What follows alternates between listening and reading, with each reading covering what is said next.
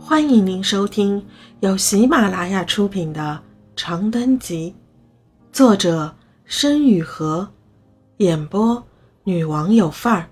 欢迎订阅。别闹，好了，不逗你。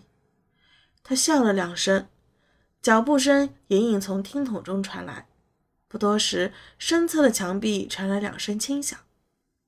听到了吗？我轻轻将手掌贴在冰凉的墙面上，感受着滚烫的血液在毛细血管中横冲直撞，仿佛下一秒就能突破身体和墙壁的桎梏，一股脑儿冲过去，将百青从头到脚的淹没。听到了，那你再听。墙壁轻轻的响着，轻敲声时断时续，仿佛隐藏着某种暗自流淌的节律。我瞬间了然，这是一种小时候男生女生间无聊时经常玩的游戏，大概叫做听拍子猜歌。我静静听着那一串轻缓的敲击，思绪却早已飘到不知道哪里去了。连续许多天里，无论如何也无法平静的心境，似乎慢慢静了下来。听出来什么了？没，给个提示。老哥，百青吹了声口哨，对面传来一声闷响，似乎是有人向后靠在了墙上。那不行，我不怎么听老歌。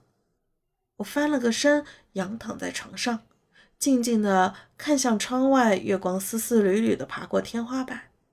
听筒里传来百青缓慢粗重的呼吸声，一浪一浪的打在我的耳朵里。将黑暗中的空气染得有些暧昧。换一首，这个你肯定知道。我睁着眼睛听着墙上的敲击，意识到是什么后，忍不住勾起了嘴角。南山南，明明还是老歌嘛。就知道你肯定猜得到。他笑了，缓缓哼起这首民谣小调的前奏。百青唱歌很好听。不是那种亘古般撩人低沉的好听，反而像山谷里流淌的瘦溪，轻飘飘地游走在旋律间，像是下一秒就要走掉，却深情又婉转，只把音节唱到人心里去。我闭上眼睛，静静听了一会儿，轻轻打断他：“催眠呢。你要是想睡也可以。”他停下来，温柔地说。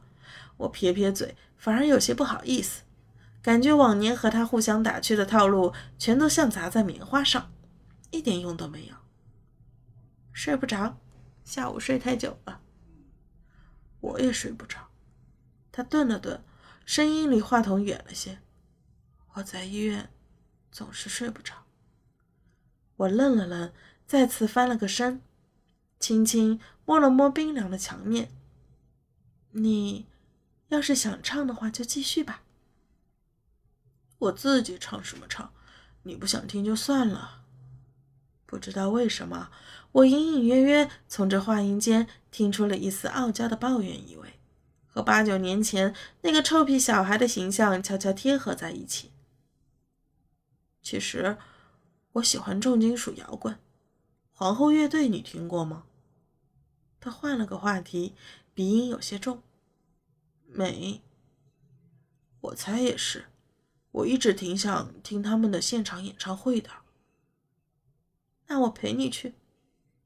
这话几乎是想也没想就被我脱口而出。说完，连我自己都愣了。我可记下了，不准反悔哦。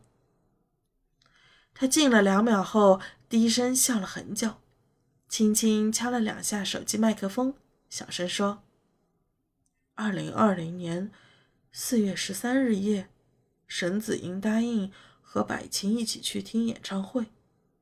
放到七年前听到这个，你是不是要打死我？我打你干嘛？打死你了，谁给我唱歌？刚不还哭着喊着不想听，又反悔了？我干脆缄口不言，一个人偷偷捂着嘴笑。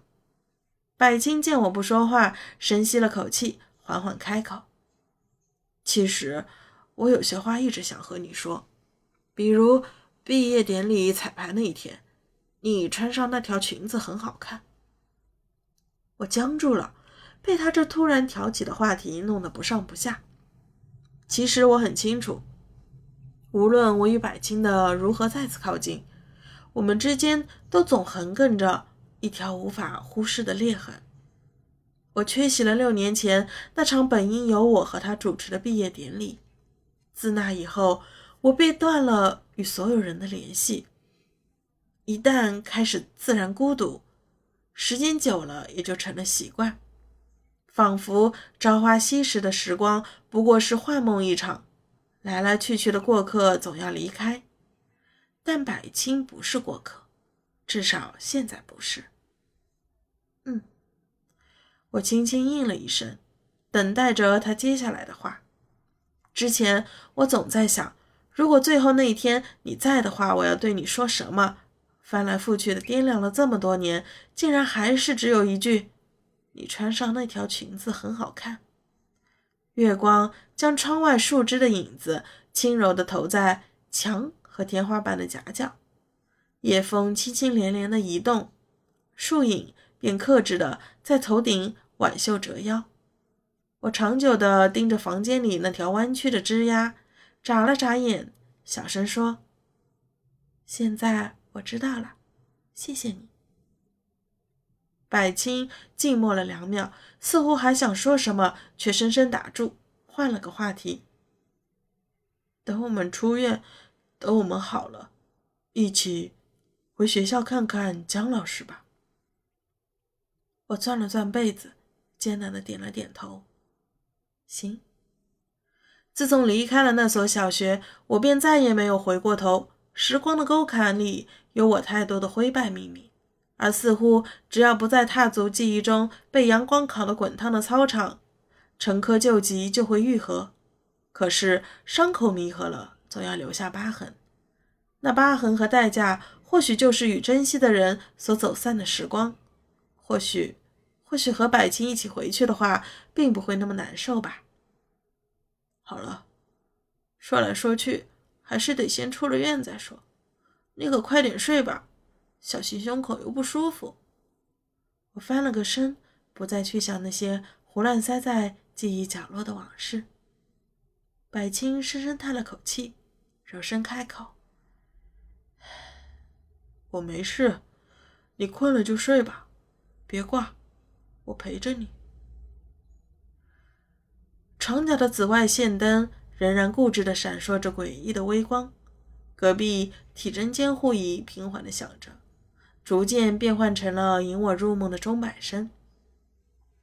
耳机里的百青沉声地给我讲了一个故事，似乎是他那个咸鱼漫画故事的序，又似乎是什么别的，而我已经意识模糊到无法分辨。